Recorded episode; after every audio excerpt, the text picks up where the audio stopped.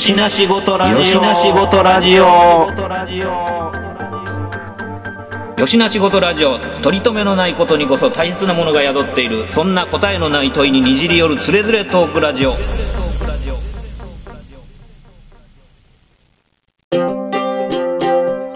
よしな仕事ラジオやって。よしな仕事ラジオ？知らん。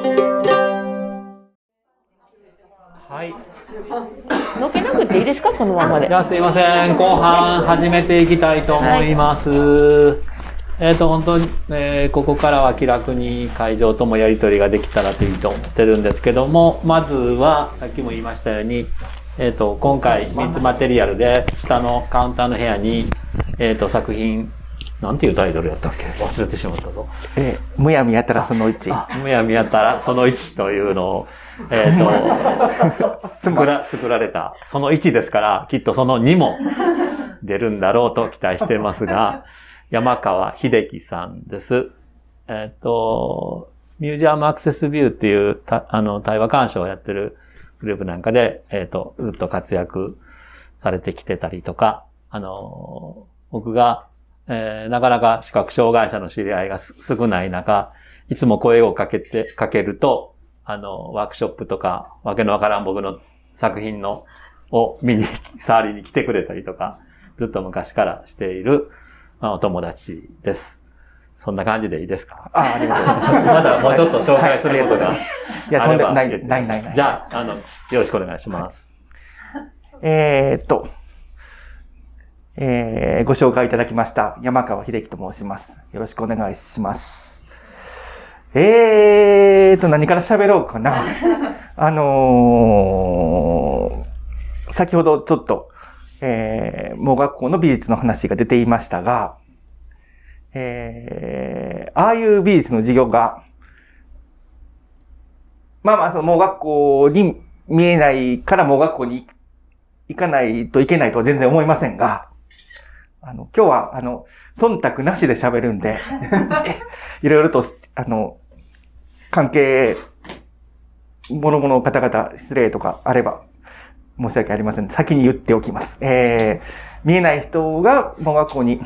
行かないといけないとは全然思いませんし、あの、近くの学校に行けたらいいとは思うんですが、まあ、例えば、自分が盲学校にいた、うん十年前にも、ああいう楽しい美術の時間があったら、少しは楽しかったのかなというふうに思っています。で、えー先ほど、あの、自分でやるようにみたいなことを、三島さんがおっしゃってましたけれども、えー今の盲学校の、えー教育の内容とか、先生方の生徒に対する関わり方っていうのがわからないので、今がどうなのかはわかりませんが、えー基本的にはやっぱりその、盲学校もそうでしょうし、えー各種特別支援学校もそうそうでしょうけど、やっぱりこう、できるだけ自分で何でもできるように、障害を克服して、えーなるべく人のにたら、人に頼らずに、えー生きていくようにみたいな形でいろんな、えー指導なり訓練がされるんだろうというふうに理解をしています。で、えー美術の時間というのも盲学校でもあるんですけども、えー今はどうかわかりませんけど、僕たちの頃は、えー中学部あるいは高等部の美術の時間は陶芸というのが主でした。あの、粘土で壺を作るとか、コップを作るとか、お皿を作るとか、えーなんか、えーそういう顔、人の顔みたいな、そういう彫刻みたいなものを作るとか、いう時間がありました。で、えー技術課程って言って、そこで、まあまあ、あの、ある程度サポートしてもらいながら、椅子を作ったりとか、えー何があったかな。まあそんな時間もあったし、小学校の頃の図工の時間では、あの、折り紙を作るとか、ハサミで紙切ってなんか作るとかいうのがあったと記憶しています。で、あの、そういう時間では、やっぱり、あの、折り紙が一人でできるとか、ハサミで、なんか、紙が綺麗に切れるとか、えー粘土で、なるべく綺麗な形がコップ、粘土で、えーなるべく綺麗な形のコップを作れるとか、まあ、そういうことが目標になって、そういうものをちゃんと綺麗に作った人がやっぱりいい成績になるわけですよね。で、えー、僕なんかは自他ともに認める不器用な人だったので、あの、結構ぐちゃぐちゃになっちゃうわけですよね。あの、粘土でコップとか灰皿とか作っても結構ぐちゃぐちゃな形になって、で、あの、どうしても収集つかなくなると、最低限先生が手を入れてくれたりするんですけど、それでも結構あの、周りゴツゴツしてて形も歪んでてみたいなものになっちゃって、で、ユニークだねとか言ってくれるんですけど、うん、ユニークだとか言ってくれるんだけど、でも結局それで、あの、本当にユニークだと評価してる分かってたら結局、えっ、ー、と、2とか3しかつかなくって、で、その、4とか5とかついてるのは、まあ、もう学校人数少ないから通知表なんか結構、こう、明らかになっちゃいますよね。で、綺麗にできてる子が4とか5になるわけですよね。で、あの、そういう、もう学校の子の作品の展示会なんかにも出てったりとかして、で、そこで、あ、やっぱり、あの、ちゃんとできないとダメなんだみたいな冷凍感を持ってしまうわけですよね。で、えー、まあ、話飛びますけれども、先ほどもちょっとご紹介あったように、そういう三島さんとのご縁があったりして、先ほど三島さんがちょっと話をしておられた、あの、粘土大工のワークショップにも一緒に行きましたよね。一回かに、うん、え？何回か行ったかな？あれ。二回ぐらい行ってたかな、うん、だそういうことがあったり、そのうちあの、対話の鑑賞をするようになったりとか、えー、そういう鑑賞を通じて現代アートっていうものがあることを知ったりとか、えー、仙台の方の展覧会でしたけど、えっ、ー、と、見えない人が作品のナビゲートをするというとんでもない展覧会が仙台であって、そういうナビゲートを数時間、10日ぐらいやってみたりとか、えー、そういうことを通して、なんか、アートっていうのはとっても自由なもんなのだということを、なんか肌で感じていくんですよね。で、あの、そんなにこう、きっちりできるとか、綺麗にできるとか、できるだけ自分でできるとかいうこととは、違う尺度でもっとものを考えていいんじゃないかなというのをなんかこう、徐々に感じていった気がします。で、えー、そういう面白い世界があるんだということをずっと感じながらも、今でもそうかもしれませんけど、そんなに作品を作るとか、作品を、うん、そういうなにこう作品を作る人ではないし、そんなにこう作品を作りたいと思ってる人でも、基本的にはまだないような気がしてるんですよね。で、先ほどお話に出ましたミュージアムアクセスビューっていう、えー、見えない人と見える人が対話鑑賞をするグループがあるんですけども、そこでも、あの、じゃあ、あの、鑑賞を深めるためにも、ちょっと作品のようなものを作ってみようっていうワークショップを数年前までは時々やってたんですけども、そこでもなんかわけわかんないものを、あの、見えない人、見える人と一緒に作ってたんですけど、なかなか展示するっていうことまでには至らなくって、えー、いろんな事情があってそのワークショップもなかなかできずに時間が経過してたんですけども、え、今回、え、11月からですかね、あの、共同する、共同で一緒に作る、作品を作るっていうワークショップがあるということでご案内いただいて、あのー、そうですね。僕自身もこれが作りたいとか、こんなことがしたいっていうのがそんなにあったわけじゃないんですよね。で、まあまあ、そんなにあの、そんなに自分でいろんな手作業をして作るっていうのが得意なわけでも、まだないんですけども、けれども、あのなんか初めての人と出会って、何かやり、話したりしながら、えー、なんか素材とかも用意していただけるっていうことであれば、ひょっとすると何かできるのかもしれないなという思いで、あの、なかなかない機会なので参加してみようということで参加をしました。で、あの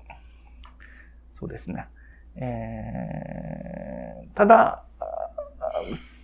えー、そのワークショップの少し前に、あの、国立、国立民族学博物館ということで、ところで、あれなんていう展覧会だっけ？あの、まあ、触れる展覧会があったんですよね。えー、調べてもらったらわかると思います。えー、そういう展覧会があって、まあ、あの、なかなか触れない彫刻の作品とか仏像とか、いろんなものが触れたんですけども、まあ、あの、こういうことは他の美術館でもできたらいいと思うし、いろんなものを触って、あ、仏像ってこんなに大きくてこんな形してるのかとか、いろんなことが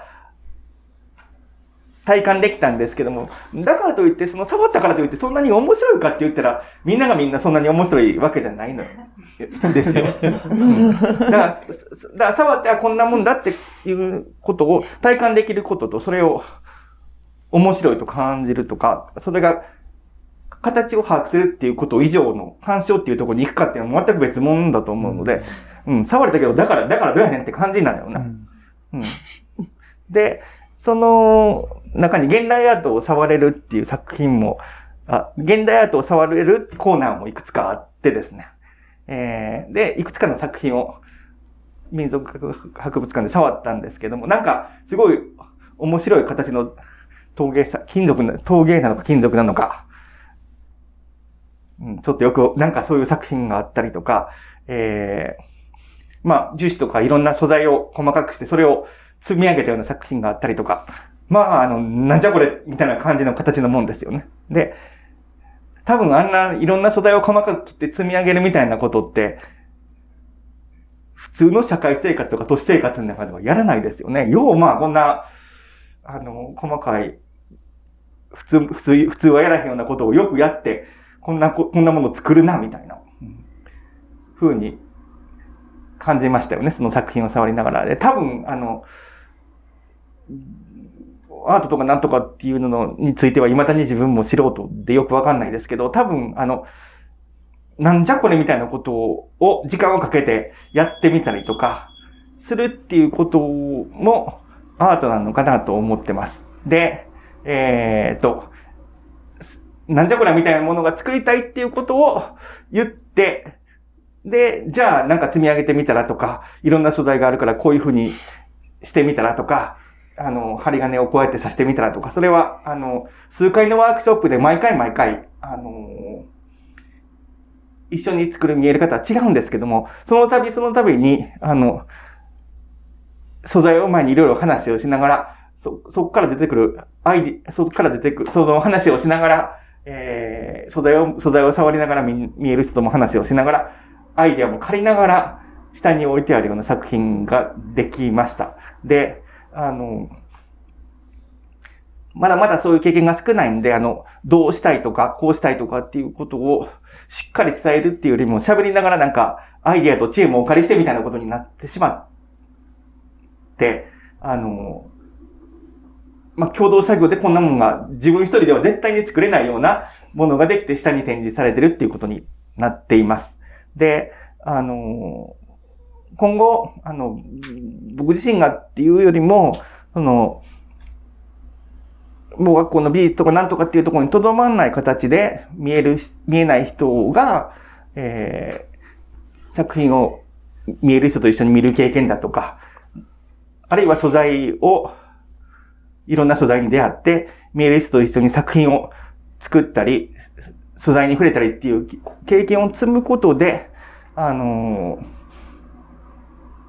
もちろん、今回の僕みたいに最初は見える人の知恵とかアイディアも借りながらっていうことにはなると思うんですけれども、あの、見え、見える人と一緒に作品を作る経験を見えない人がもっと積んでったりとか、あるいは、あの、見えない人と一緒に作品を作る、見える人が増えてったりとかすれば、あの、見えない人と見える人、今後の制作チームみたいなものも生まれてくる可能性があるかもしれないし、えー、三島さんの後に続くような見えない作家の人が出てくるかもしれないし、えー、そういう希望を、とか願いを持ちながら、なんかそういう見える人と見えない人が一緒に作品を作る、あるいは鑑賞を、対話による鑑賞する取り組みみたいなものが、えー、関西はもちろんあっちこっちに広まっていくと、それが継続していけば、あの、そその中から何か、あの、そういう制作チームとか、作家とかそういうものが生まれていくのかなと思ったりしています。えー、時間にもなったようなので、この辺で終わりたいと思います。ありがとうございました。はい。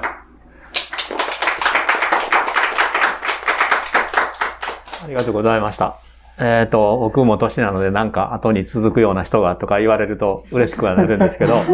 山川さんは後に続いてくれないんですか？ええいや、あのね、いや、だから面白かったけど、自覚的に作品を作っていくのかどうかわかんないんですよね。なんか自分がまだ。うんだからそれは、あのー一緒にやってくれる人とかそういうのが繋がって、まあ山川にでも付き合ってやろうという人たちがいて、あの、円滑な人間関係が保たれれば、そういうこともあるかもしれないですね。えーそうか。円滑な人間関係というのが結構重要だということでもあるわけですよね。うん何か作ってで、だから僕が円滑やと思ってても、周りがもうなんかやってないって、かけて思ってるかもしれないわけですから、はいそ、そこのか、ね、とこが、はい。あの、僕がまあ、山川さんに期待しているのは、作品を作るのもそうなんですけど、自分が作った作品に彼はギターを弾くので、曲をつけてほしい。それは、それはいい。それ、それは、いいってそれは別々。それ、今のところ別。違う違う違う。それはだから僕の願いとしてうんうんうんね、希望としてそういうことを思ってたりします。面白い展開ですよね。ねうんそれは。で、まあ、あの、それを言うと彼はすごい嫌がる。いやいやいや、先のことは分からへんからね。はい。で、まあ今、あの、いろいろ、えっと、いろんな角度からいろんな話が出てきました。で、えっと、まあ、そのミーツマテリアルで一緒に作った人他にもここにおられるんで、話聞きたいんですけど、まずそれまでに一度ちょっとここにおられる会場から、えっと、僕も含めて4人の人からまあ、話を聞いたんですけど、それに対してのなんか疑問とか質問みたいなところがまずあれば、聞いていこうかなと思うんですけど、ちょっと僕見えないので、声を出して手を挙げていただければと思うんですけど、どうですか？何でも結構です。はい。はい、お願いします。対話鑑賞の時に、すごい嫌なことを言われて、喧嘩になったこととかあるんですか？なんかこう、自分がうんあまり聞きたくない、あーまあいろんな方がいらっしゃると思うので、まあ、ある程度気を使っては、皆さんそんな、ぶった切るみたいなことはしないと思うんですけど、でもやっぱり素直にい嫌な、こう、自分がピンとこない。うんうん。でも、あの、批判的、否定的だなって思われたことってありますか？えっ、と、対話鑑、鑑賞の方特にですね。そうですね。はい。鑑賞、は何か一つの、うん。例えば絵を見て、うん。その人の感感想を、自分の感情を言われて、それを聞いて、うん不快に感じたり、こう、思われたことってあるのかなと思ってお伺いしたんですけ。ちょっと違うかな？三つマテリアルと。いや、いいですよ。いいですよ。面白い質問だと思います。えっと、どうですか？あの、ちょっと僕が喋ってる間に、あの、山川さんとか他の人でも考えておいてください。あの、僕の嫌というかね、困った経験は、はい。えっ、と、滋賀県にある、なんだったっけな。ちょっと作家の人の名前忘れてしまった。女性の作家の人の作品を対話鑑賞で見に行ったときに、はいあの、すごい悲しい絵だったんですよね、確かね。で、それを聞いていて、本当に僕自身もなんかその時も気分もあるんでしょうね。すごく悲しくなってししまって、涙が出そうになったことがあって、もうちょっとこれは、その日のことよく覚えてるんですけど、雨も降ってて、なんか非常に暗い感じになって、もう、もう聞きたくないなっては言いませんでしたけど、はい。そういう気持ちになったことがあって、うん。だから言葉だけでもその人の感情ってすごい動くんだなって、それはその相手の人が何人かでいるので、誰の言葉がどうとかじゃないんですけど、はい全体にすごい落ち込んでしまうような経験がありました。ありがとうございます。はい。えっ、と、どうですか？山川君とも。えーっと、まあ、あのーだ本当は、あの映画見に行くのかライブ見に行くみたいに別にこんな鑑賞会とか言わんでも美術館行かへんって言って一緒に気軽に行けるっていうことになればいいなと思うんですよね。でも、あの、今は、なかなかそうもなってなかったり、行ったら静かにしてくださいって言われたりするんで、割とこう、あの、見えない人向けの鑑賞会みたいなことを、こういうふうにやったりとかして干渉しに行くことも多々あるわけですよね。オンラインの時代になっても多々あるわけですよね。そうなると、あの、一応見えない人と干渉するっていうことを知った上でみんな参加してくるので、そ、そんなに、あの、不快なことを言う人っていうのは、まあいないんだろうなっていうふうな、えー、感覚を持ってます。ただ、あのー人間なんで、波長の合う人、相性の合わない人っているわけで、はいあの、それはここの人とは、あの、なんか波長合わへんなっていうのは、正直あるし、あの、まあまあ何回も参加してると、まあまあ、あの、初めての人とかちょっとよくわかんない人でも、まあ山川やったら何とかするだろうみたいなんで、そういう人と、あの、グループ分けで組む、組まざるを得ないこともあるんで、そうなった時に、まああの、でもまあ一生懸命何とかしようと、あの、話も聞き聞き何とかやるって感じはありますよね。ただ、あの、彼にとっても、波長の合う人でも、あの、その人が、多分、会場にパッと行って作品を自分で選べないんで、なんかどれか見たいとこに行ってって言って作品玉に行ってもらうんだけども、はい。あの、意外にこの人がこの作品楽しいとか、面白いとか好きだなと思ってるか思ってないかって意外に声とか言葉の感じに出ちゃうんですよね。だから、意外に、あ、この作品あんまり面白いとか思ってないでしょって言ったら、意外にあの、図星やったりすることが多くて、あの、そういうのが感じられると、まあしばらく、まあそれでもしばらく話をしたりとかして、次に移るとか、そんな感じで、あの、やってますね。だから、あの、まあ、人間同士なんで波長が合う人が、とか合わない人がいるっていうのと、まあ、あの、見えてる人自身がこの作品は本当に好きだなとか楽しいなと思ってる作品を前に対話するのは楽しいなというふうに思いますけど。はい。はい、ありがとうございます。す。いや、なんか、ごめんなさい。はい。はい。あ、どうぞ。いや、あの、逆に言った方が、不快感が出てきて面白いのかなと思ったんですね。その、ちょっと挑戦していくっていう対話もあったりして、その遠慮なしにうん。でもそれやったらやっぱり怒らはるのかなとか、あどの程度までまあ、ーかなりこう、突っ込みを入れて、はいあのー、言った方が、対話が面白くなるんじゃないかっていう はい話ですよね。はい、はいはい、はい。そうですね。ん僕なん、逆にね、見えない人の立場としては、逆に、あの、会対話を、会話を引き出すために、はい。あの、なんていうかな、つっつくというか、そういうふうなことを、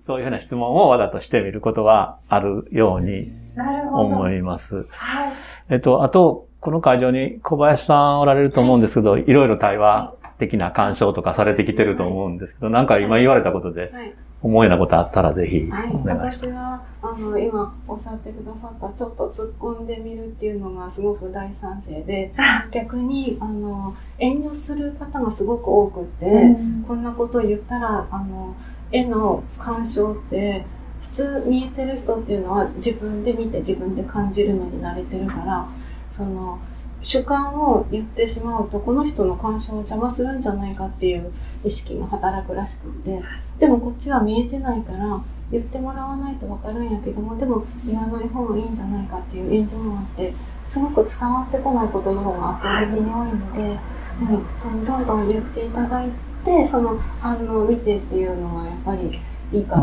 と思います。あの言っていいんですかっていう質問もよく来るんです。一緒にあの大学の会社に参加してると。なので本当あの、うん、もちろんです。どんどん言ってくれ。あのわあの一緒にあの視覚障害者と対話型の鑑賞をする対象とされる絵っていうのは結構ちょっと難しいものを選ばれることが多くてで見えてる人も何枚ですってパッと言えないものが割と多いんですけれども、でシーンとしちゃうんですな なんて言っていいのかみたいな感じで。それよりは、うん、本当にあのこっちもあこの間もあこの絵はまずちょっと難しい絵を今私の前にあるんだなっていうことを感じる材料にはなるんですけどもずっとシーンとしてるとやっぱり分かりようがないので、うん。そうですね、うん、いろんな言葉を使って表現してもらうっていうのはすごく嬉しいなと思います。うんただその今も言ったことなんですけどもあの何を見てるのかわからないので、聞き始めると、私ちょっと気持ち悪いとかすごい苦手なんですけども、そういうのだった場合は、あ、もうちょっとそれ以上やめてっていうのが、はい、あるかもしれないので、やっぱりあの反応を見ながらっていうのはコミュニケーションの上で大事かなって。うん。あと、あの、山川さんの前何かあの講演されてる音声を聞いたことがあってその時もやっぱりあの一緒に対話してた方があまりにも無口すぎてあのなんか鉛筆をいっぱい使ってある作品だったらしいんですけど鉛筆ですしかしばらく僕は引きこもりましたっていう話を聞いたことがあるので、はい。どんどん言ってくださるのを支持する派です。ありがとうございます。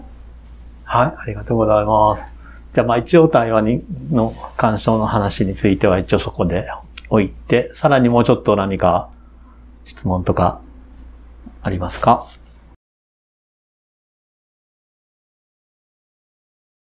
いいですか？はい、どうぞ。あの、えっと、普通今、美術館は、あの、行って、普通友達と行ったりしたら、ちょっとでも喋ってるとすぐ、あの、注意されて、あの、怒られるんですけど、ほんの少し、あ、これはどうなってるんだろうとか、ちょっとひとひと話でも、もう、それで一度注意されるともう目をつけられて、もうずっとなんか、全然何もしてないのに、もう近くに来たりするんですけど、あの、例えば視覚、現在視覚障害の人と一緒にあの美術館に行こうと思ったら、それを事前に受付なりとか、言えば、その説明をしたりとか、そうやって話すことはできるんでしょうかね。あの行ってみたらいいんちゃいます？それで、うん。で、喋ってたら、だけどなんでそんなに、あの、ちょっとしたちっちゃな声で喋ることがいけないのか、私全然、あの、理解できないんですけど、だからまあ、そうやって注意されたら、いや、彼彼彼はあの視覚障害だから説明しないとあ伝わらないのでって言えば、あの、OK になるかなとも思いますけどね。そうそうゲリラ的にやらないとすれば。そうだね。そうやってどんどんいろいろとうんいかないとダメなのかなと思いますし、それから私も一度、あの、その、あの、一緒に行くのに参加したことがあって、一枚、まあ本当に絵を見るときに、私なんかはもう本当に自分の子供にも全然説明しないで、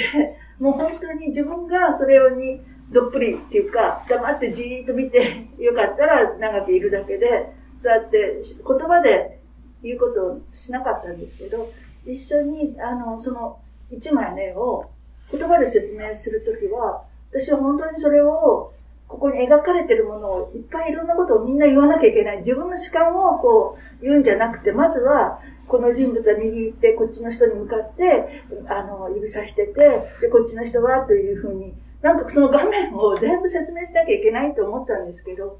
そこまでじゃなくて、もっと漠然と伝えていったらいいのかなと 思って、なんかその一枚の絵を視覚障害の人にどのように伝えるかっていうか、うんだって、うん、すごく、ね、あの、いろいろテクスチャー、肌合いもあるし、いろんな、あの、ことがあるし、まあ私たちはそれを作家がどういう、あの、コンセプトでやったりとか、その作家がどういう人かとか、情報で入ってるけど、そういうことを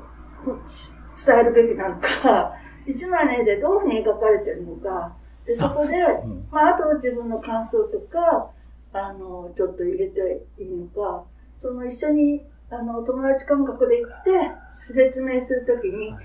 一体どこら辺ぐらいが知りたい、あの、語っていいのかなっていうのが。あ、すいません。ちょっとね、あの、ごめんなさい。えっ、と、干渉の話を、すごく、まあ、対話干渉も今、ブームなので、えー、すごい、わかるんですけど、すごい重要なんですけど、それもあの、制作には繋がってくるんですけど、今回一応、作品を作るっていうこと、そのサポートのあり方っていうことに話を一応絞っていきたいので、少し話を戻させてもらっていいですか？今の話は少し、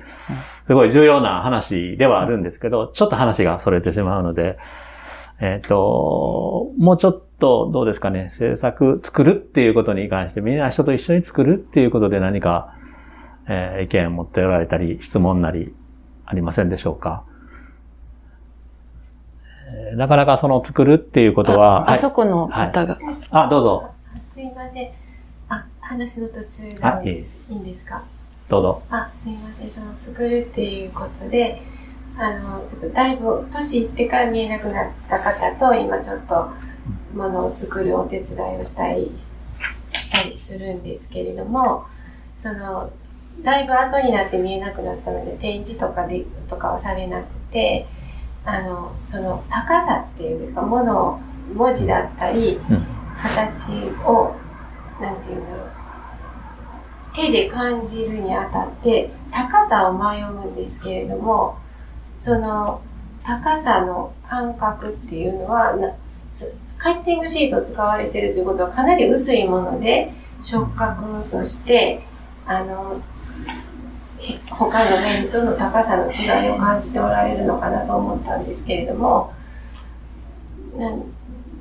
その平面の中の高低差高低差っていう面で分かりやすいのはどれぐらいの高さなのかなと。どれぐらいこう盛り上げたら、ね、あの指先で認識できるかっていう話ですね。立体じゃなくて。あ平面の中の立体っていうか。はいはい、あの、まあ、えっと、カッティングシートを使ったりし始めた僕なんですけど、確かにあの、1ミリあるかないかぐらいの高さなので、えっ、ー、と、わかりにくいと思います。で、ただまあ自分で確認はできるので、これはもうあの、例えばおさお札の識別マークが、あの、指先でわかる人もあれば、見えな、見えない人でもわからない人もあるし、えっ、ー、と、展示が読める人もあれば、読めない人もあるし、あの、失明の時期とかによっていろいろあるので、もうその都度、あの、相談しながらやってもらうしかないかなっては思うんですけど、そのような立場に近いということで言うと、ここにおられる方で言うと、上杉さんなんかは、そのあたりどうですか？さあ、とか、まあ、1ミリぐらいでしたらちょっと分かりにくいのもあるし、あれ何センチやったんだうん、段段差があるぐらいの高さっていうか、どういうことかね。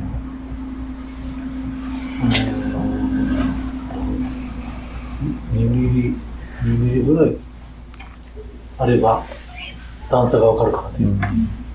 今回あの、でも上杉さんは、なんか、ラインテープとか使って制作の時やっておられましたよね。はいはい、あれはどうでした？あの高さぐらいやったらわかりやすい。あ,、うん、あれでも多分1ミリあるかないかぐらい。ただ、あの、えっと、材質がちょっと、ラインテープはザラッとしてるんですよね。だから、あの、つるっとした紙の上に、ザラッとしたものが来ると、高さだけじゃなくて、より分かりやすくなるっていうことがあるかな。カッティングシートはちょっと、つるつるっとしてるので、つるっとした上につるっとしたものがあると、分かりにくいとかあるので、まあ、そういう意味で言うと一つは、ラインテープみたいなものは非常に有効かもしれませんね。はいありがとうございます。はい。あの、その、ついでに池上です。あの、はい、上杉さんにちょっと逆に僕の方から伺いたいんですけど、はい、あの、2回ほどご一緒させてもらって、その、まあ、いろいろと進めていく中でですね、なんかこう、こうイラッとしたとか、あこれ面白かったとかいうのをちょっと聞かせていただけたら。そ聞きたいですよね。はいうん、上杉さんどうですかね？言いにくいよね。どういう、いや、その、あれですよね。あれ、あれ何、何で？そう、この、あの、ユッキの、はい。ユッキの、あの、厚さって何ミリですアクリルとカッティングですかね。はい、アクリルあ、ミッキーのシルエットはどれぐらいの厚み、厚みやったらああ、そこは池上さんはいなかったそうなんですね。それちょっとわかんない。今やわかります多分、1.5ミリぐらいだったんじゃないかなと思います。両面テープ、分厚い両面テープを使って、屋外用の、はい、あの、それをカッティングシートの下に敷いて、あのカットして。あ、そう、一緒にやりましたね。はい。分厚いが、10.5ミリぐらいになっちゃうかな。あ、1.5ミリはい。それぐらいやったらわかるかあ、それぐらいわかりますね。結構ね、その、まあ、どのパーツをどの位置にっていう時に、あの、どれぐらいの大きさでっていうのがね、なんかご自分でこう、ね、カカットされてたのが僕すごい、すごいなって思ったんですけど、あの、ハサミの使い方とかもすごい、あの、えーあこ、こんなカットの仕方できるんだと思ったぐらい。で、それがまあ言ったら、あの、まあ、この位置ですか？って言ったらもう、うーん、もうちょっとみ、うーん、もうちょっと広いみたいな感じでこう、あの、ご一緒させてもらったと思うんですけど、それもだし、例えばこの後ろの岩肌みたいなね、今も下に展示されてますけれども、後ろ。あの、なんか、モデリングペーストとこう砂をこう混ぜてですね、こう、わーってこう作った。あれなんか、ちょっと僕あの、乾いてからは知ら、あの、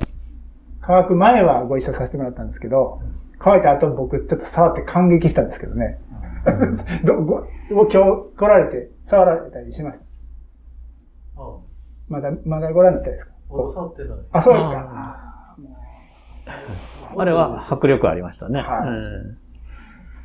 あーその、僕なんかそのさっきちょっとまあ主観っていう言い方しましたけども、こうなんか、あれ、あれなんか見てもまさに出来上がりが、その僕の思っていた以上のでものが出来上がってたんですよね。だから、だって多分僕はあのディズニーシー知らないですけど、多分いろんな写真とかそういうのの展示してくれた人たちっていうのは、もっとこう、ね、あの、ハリウッドじゃないけど、こう、ちょっとこう、かっこよく、あの、なんですか、風景として、後ろに岩肌がさーってあるんですけど、あの作品はものすごくこう、うわ、これ、ものすごい触る感じの作品やっていうのがもう、近くに行ったらわかるんですよね。で、実際に僕やっぱり触らせてもらった時に、僕もこんな作品作ろうと思ったんですよ。逆になんかこう、素材のことを、なんかいろいろ、あれがいい、これがいい、どれで行きましょうとかって言ってる割には、あ出来上がりが僕のこう予想以上にあいいなと思ったんで、あの、使わせてもらっていいですか、僕。はい。だからまあ、はいそのね、やりとりがね、結構いろいろあったんですけど。まああの、ね、うまくいってる話よりも、ちょっとイラッとした話とかの方が面白いんじゃないかっていうことかもし、そういうご質問だったんかもしれないんですけど、その辺ってどうですか？山川さんとかなんかありました？がイラっていうよりも多分、その、なんか今回本当に、それこそ展示させていただけるようなものを作ったっていうのが初めてで、あの、なんとなく本当にあのやりとりを重ねながら知恵と力をお借りしながらなんとかできたって感じだったんだけど、なんかこう、うーん、まあ、今回みんな、あの、一緒になった人が当たりが良かったんで、あれでしたけど。あれ全部満島さんがね。えまあまあ、み満島さん、はじめ、あの、みんなに手伝ってもらったんだけど、あの、なかなかやっぱり多分自分の中のイメージを結構言葉にしてこうしたいっていうのに伝えるのに結構た大変でしたよね。あの、でもまあ、それも、ああなのこうなのっていろいろ聞いてもらってやっと形になったんですけど、あの、なんかそのぼんやり、ぼんやりとでも自分の中にある、なんか、ず造形なのかイメージなのか、なんかこう手触りなのか、なんかそういう自分の中のものを言語化する作業が大変で、あの、どうなるんやろって思いましたよ。で、結局、まあまあ、あの、ああでもない、こうでもないって聞いてもらいながら、その、じゃあ、その、板、板とか素材とかいろんなものをめ置いてもらい、置いてもらって、それを触ったりしながら、あの、どどうにかこうにか伝えたというか、結局その、一緒にやった人の、なんかアイディアとかも借りながらどうにかこうにかなったっていうことなので、あの、何もないところから、その、うん、作業そのものよりもなんかこうしたいとか、こうしてほしいっていうのを見出すまでが大変でしたよね。だからそれがこう、今後もそういうことができるのかどうか。あの、今回の、えっ、と、ワークショップやった時の、一番最初に、こう、企画、やりたいことをプレゼンしてもらうっていうのが、やっぱそれが重要だったとは思ってるんですよね。だからうまくこう見える人、サポートしてくれる人にそれが伝わってるかどうか、伝えられてるかどうかっていうのはすごい重要なんですよね。で、そういう意味で言うと、まあ僕もずっとじゅ、えー、そうですね、おスタッフとしてやってくれてる高内さんとか、まあ、最近で言うと亀井さんとかもそうなんですけど、ずっと一緒にやってて、まあ作品つあの作り始めるときにプレゼンするんですけど、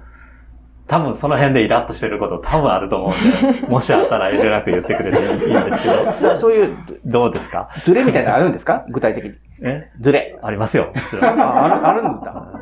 いや、だから、その僕は初めてやったからあれやけど、その、伝わってへんで、つ作業し始めてからこういうはずじゃなかったみたいな。あるある、それ。ああるの？あるある。でも僕はちょっとはっきり覚えてないけど、なんか、ある？あるよね。この際言っといて。はい、高内です。えっと、私、三島さんの、あの、制作スタッフとして10年ぐらい、あの、一緒に作業してるんですけれども、あの、まあ、イラッとすることはしょっちゅうあって、まあ、しょっちゅうあるんですけど、あの、どういう時かっていうと、なんかこう、うまく、やっぱりね、こう、見えない人と一緒にやるっていうの、なんか見える、やっぱり私は見える側の人間なので、こう見えることを前提として考えるところがあって、あなんかこう、なんでこのことが伝われへんねやろとか、満島さんも見えないことを前提として話するんで、見える人の立場は分からへんし、私も見えない人の立場は分からへんし、お互いに自分の選定の中で、あ、ああやこうやって話するときに、こう通じひんときが結構あるんですよ。結構でもないけど、最近はだいぶ、あの、通じてるんじゃないかなって私自身は勝手に思ってますけど、あの、なかなかこう、満島さんのイメージしているものをこっちできっちりこう実現できてるかどうかっていうのが、あの自信がない時もよくありますし、あの、はい、イラッとすること、そうですね。多分ね、僕が、まあ、あの、きっちり聞いてくれるんですよね。ここはどう、どうなんやっていうことを詳しく聞いてくれて、僕が邪魔くさくなって、もう適当にやっておいてって口走ってしまうことがあるんですけど、それが一番イラッとしてると思うんですよ。説明しきれなくて僕も。だからそこはしっかりね、僕が言わないとダメやなと思って、日々鍛錬を重ねているんですけど、僕はね、見える人っていうのはね、何でも分かってるっていうか、スーパーマンやと思ってしまうんですよね、見えてる人のことを。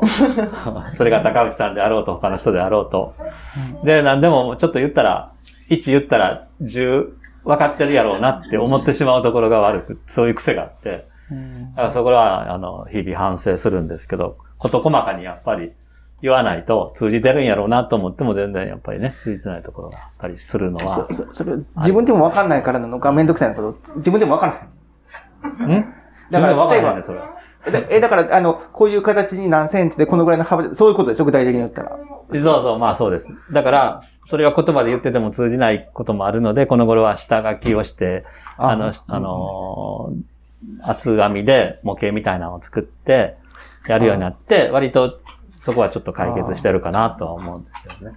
だから下書きをちゃんと作るっていう、あの、腕を上げないと僕も思ったものをちゃんとね、あの、作れないなっていうふうには思っています。そのあたり、殿村さんとかなんかも学校でやってて、うまくこう通じなかったとか、逆にうまくいったよとか、なんかあります？割と楽しくやられてた雰囲気は、さっきので十分分かったんですあけど。の、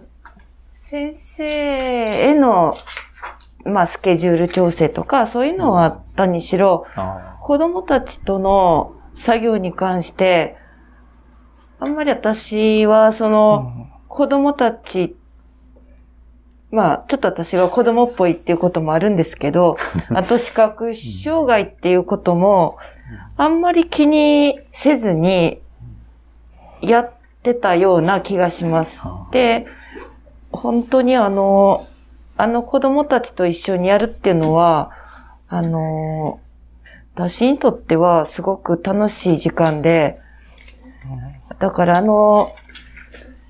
最初に見てもらったあのお花畑とかも、本当にみんなが会話が画面になったような楽しさがあって、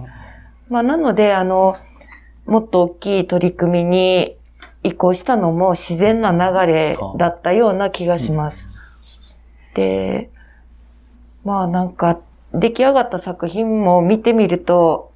なんかあの子供たちが楽しんで作ったものを私がこうパネルにはめていったわけですけど、なんか、特にあの、海の中の世界なんかは、あの、みんなが出て行った後とか夜とか、あの魚とかが喋ってそうな、なんかあの、じゃないかと思うぐらい、あの、あの子供たちが作ったものがすごくうまく、あの、いや、私が自分がうまいとかいうより、うまくはめ込まされたようなぐらい、あの、なんか、あの小屋ってそういう力があるんだなという中で、モザイクの力っていう展覧会になったんですけど、うんまあ、あの、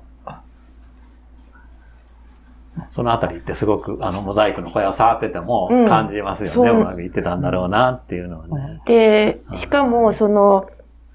3ヶ月ぐらいの中で、で子供たちが来たのが8月の終わりで、9月のその20日前後の開催だったので、もう時間が、あの大きさを作るには時間がないっていうところで、その、あのーそういう、時間の障害の方が大きくって、あの、あとタイルが届かないとか、あの、そういうことはあっても、子供たちの取り組みに関しては、どっちか言ったら子供たちは私のなんか、あの、手伝いのように、せっせせっせと楽しくやってもらったような記憶で、なので、あんだけの短時間でできたように思います。わかりました。えっ、と、ちょっと時間もう4時なので、はい最後に一つだけもし質問あれば、どうぞ。ああっちのあれ、あれあるのが？あ、お願いします。あの、三島さんの作品、カッティングシートの作品なんてすごく色が綺麗で、はい。あの、モザイクも本当に美しい色で構成されていて、例えば先ほどのアジサイを作ってられる、あのアジサイの色もすごく綺麗なんですけど、ねその、今お二人の話聞いたとすごく言葉の表現力が豊かでいらっしゃるので、その色、色の感覚をどういうふうに伝えたり、それを、まあ、サポートされる方も、どういうふうにこう、つ伝え合われるのかなっていうのをすごく思うのと、まあ、私も月に一回オープンアトリエみたいなのをやってるんですけど、そこに、まあ、全盲ではないんですけど、目のあの障害のある方が来られて、すごく美しい色で作品作られるんです。でそのい色の感覚っていうか、そういうことについてちょっとお聞きしたいなと思ってるんですが。ああ、一番難しい質問ですね。終わらなくなるんやけど、多分どうしよう多分僕と三島さんでかなり違うよね。うんで、小林さんとも違うし、上杉さんとも違うので、どういうふうにお答えしていいのかわからないんですけど、ただ、あの、まあ、一つだけ、もう、詳しい説明しませんけど、最近僕はもう、色を使うことに関してかなり諦めているっていうか、えっと、前は、一生懸命、20年ぐらい前は、色を忘れないようにっていうことで思い出そうとして、あるいは増やそうとして、必死になって見える人からいろんな色の話を聞いて、こういう色を使おうって決めてやってたんですけど、ある日突然でもないけど、だんだんそれもちょっと嫌、しんどくなって、えーやめてしまいました。で、最近は、あのーもう色、色じゃなくて、自分では形で勝負をしようと思っていて、で、スタッフに色は、あの、あらかじめ言葉で伝えて、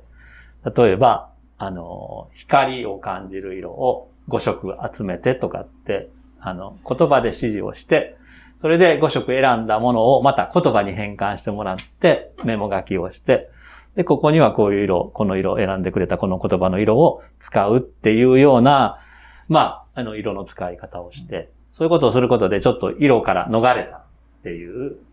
ことで楽に作れるようになっています。ただこれは、今は僕の話なんですけど、えっと、多分小林さんはまたちょっと違うだろうと。私は多分その20年前みたいな忘れたくないっていうところにあでも自分ではもう見えないので本当に人の言葉あからああのあ今の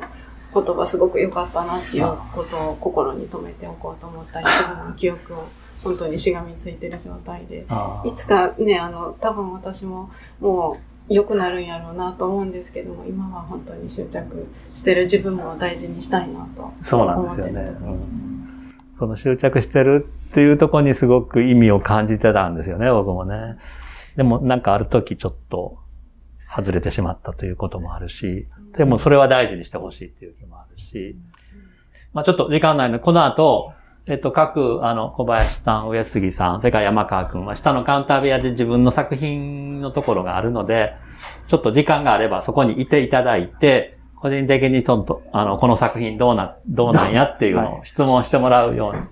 にしようかなと思うので、一応今の話ももし、えっと、続きがあれば、さらに小林さんとかに聞いていただければと思います。で、山川さんは山川さんで、生まれつき見えてなかったということもあるので、うんですまた色に関してのいろんなこともあると思うので、ちょっとそそれぞれよかったら個別に聞いてみてください。じゃあ、えっ、と、もう本当はもうちょっと一言ずつでもパネリストに聞きたい、聞いて終わりたいところなんですけども、ちょっと時間がもう4時過ぎてしまいましたので、あとはまた自由に質問とか、あの、個人的にしていただいてと思います。じゃあ、今日はどうもこれくらいにさ、あ、で、あの、この、えっ、と、さっき言った吉な仕事ラジオで収録をしていただいているので、番組として、あの、後日、あの、配信していただきます。吉な仕事ラジオっていうので、あの、ググってもらったら、なんか出てきますので、そこで聞いていただけると思いますので、あの、ね、YouTube じゃななくて、あの、映像ないですけど、なかなか声だけ聞いてるのもいいいですよ。ぜひ、そういう体験もと思ってます。じゃあ今日は皆さんどうもありがとうございました。これで終わります。ありがとうございま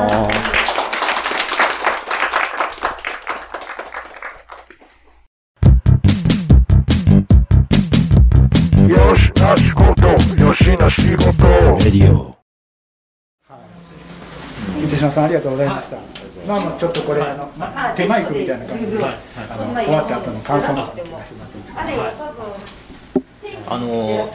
吉な仕事ラジオで僕の相方してもらってるウッチーさんなんですけども、はい、うちです。は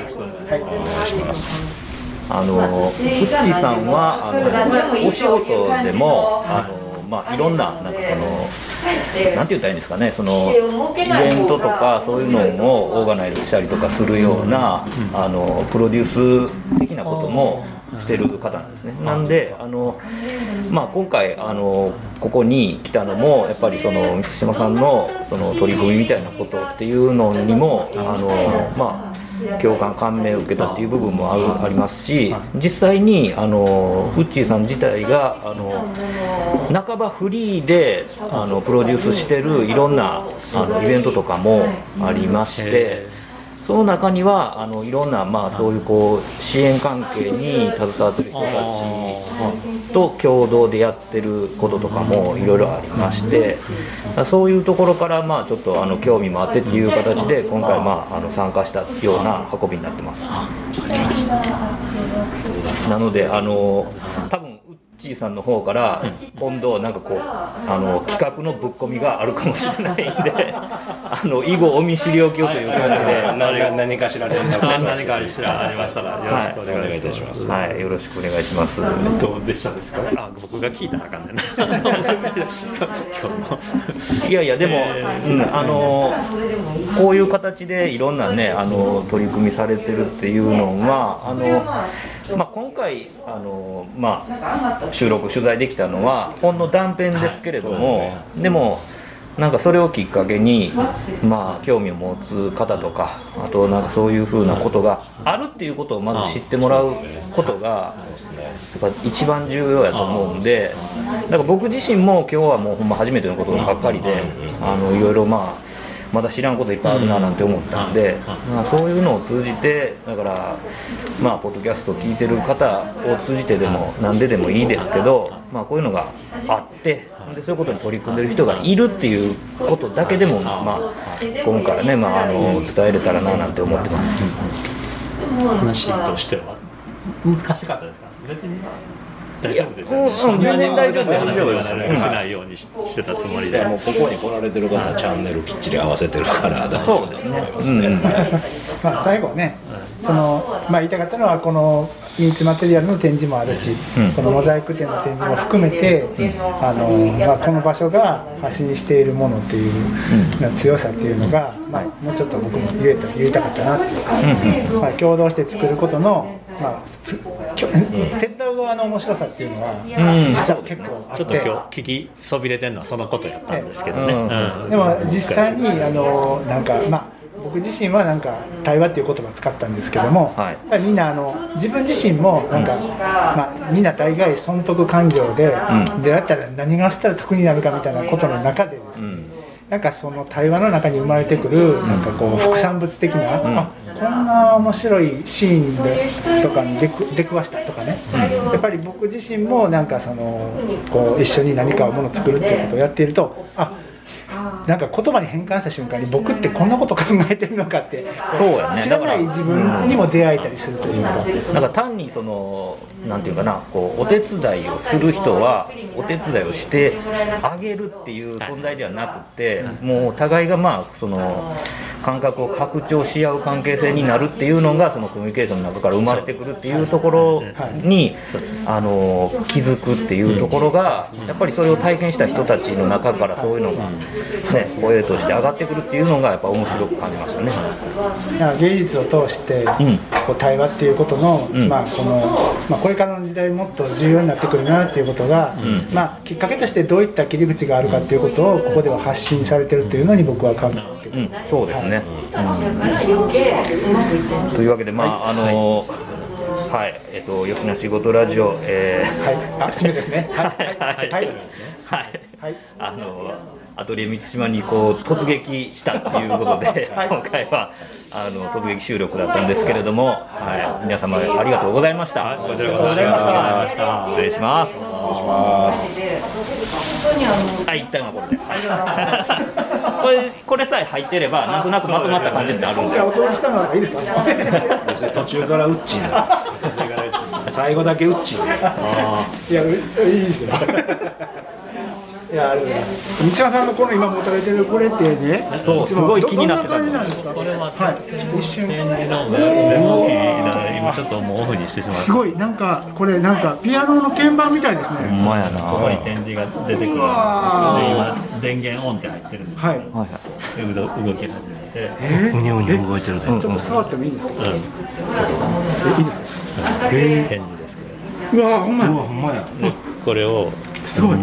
行うわ返して次の行次の行ってああ、なかなか、僕なんかテルミン引かれてるんかなって思うような指さばきやったから。そうやね。リあのリボンコントローラーみたいな感じやもんね。少し手伝うとかさっきちょっと言ってたメモ書きを入れて。なまあるほど。あのこのキーを押すことで展示が書ける。んですこれなんていう名前えっとこれなんなんていうの？マシン U2、U2 ミニって書いてますけど。U2 ミニっていうそのが。れで調べよう。HIMS。えー U2 ミニえっ、と何やっけ写真撮らせてください。まあこれすごいですね。いや、そんなん初めて。展示が出て。るところないな、これで展示展示ディスプレイっていう一般的にはそういう名あ、前そういうで名前なんですね。展示の端末っていう。で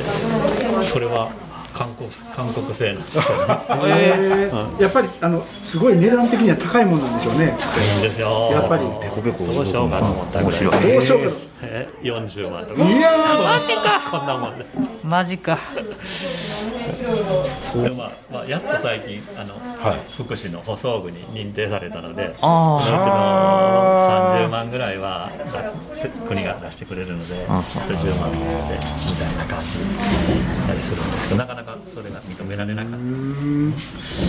ーでもなんかいつもこうさーってねこう奏でるように見されてるのはこれやったんですね。あーこれをね、あのなんかちょっと忘れないようにちょっとへまあ録音とかもできたりする機能もあるので、えなんかあの未知な感じでね、向こうの方から見たらあの人はなんか宇宙人でなんか通信取ってるのかなみたいな。更新して。るそうそうそう。どっか SF っぽく見えるんで。これが1、2、3、4、5、6という展示の点がこれでもこうなんか遅れたらここに流せた例えばリアルスマホからなんか Bluetooth 接続とかできたりとかしてね。最近ね新しいのがそういうのできるようあーそうなんだそうなんや。リアルタイムで打ち込んだやつ。はあのもう USB あのメモリーとかであーなるほど。で展示のデータとか普通の墨字のあのテキストデータも読み込めるので。はまあまあちょっとしたパソコンみたいななるほど。めっちゃコンパクトやなるほど。すごいな。すごいすごい。書くときの漢字変換とかちょっと難しいんですよね。それぞれなかなか難しいんですけど、読み込むことはできる。うんうんうん。えありがとうございました。ありがとうございました。はい。すげえ興味深い。なかなかねあんまり触れることそうそうがなないいよね。ないよね。ないよね。まあそうやなだから仕事の絡みでそうなってきてるからより興味も出るしそのどういうねそういう世界観というかね、その皆さんねどんなお困りなことあるのかそうだね。だからまあそうやってなんかテクノロジーでカバーできる部分はどんどんそういうのでねカバーできたらうん。ね、うんいいなって思いますね、そうじゃない部分とかをね、うん。いかにね。共通の話さっきも話したけど、あのパソコンで大出しっていうのを使って僕も編集をしてあーそうですね。たりするっていうのがね、はい、ああいうのがすごいあのいいかなって思いますよね。はい。なるほど。今回お届けしたのは、私トミーと？ガミと、えーだいぶ最後からの途中参加のうっちーと。満島孝之です。ありがとうございました。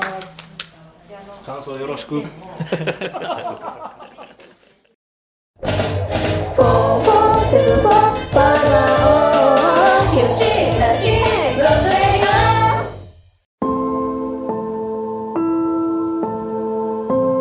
しなしごとラジオではお便りを募集しております。メールアドレスは4474510アットマーク gmail.com 数字で4474510アットマーク gmail.com まで質問、ネタ、ご意見何でも構わないのでどしどしお寄せください。お寄せくださいというわけで吉な仕事ラジオ今回はこれまで。続きは次回の講釈で。よろしく。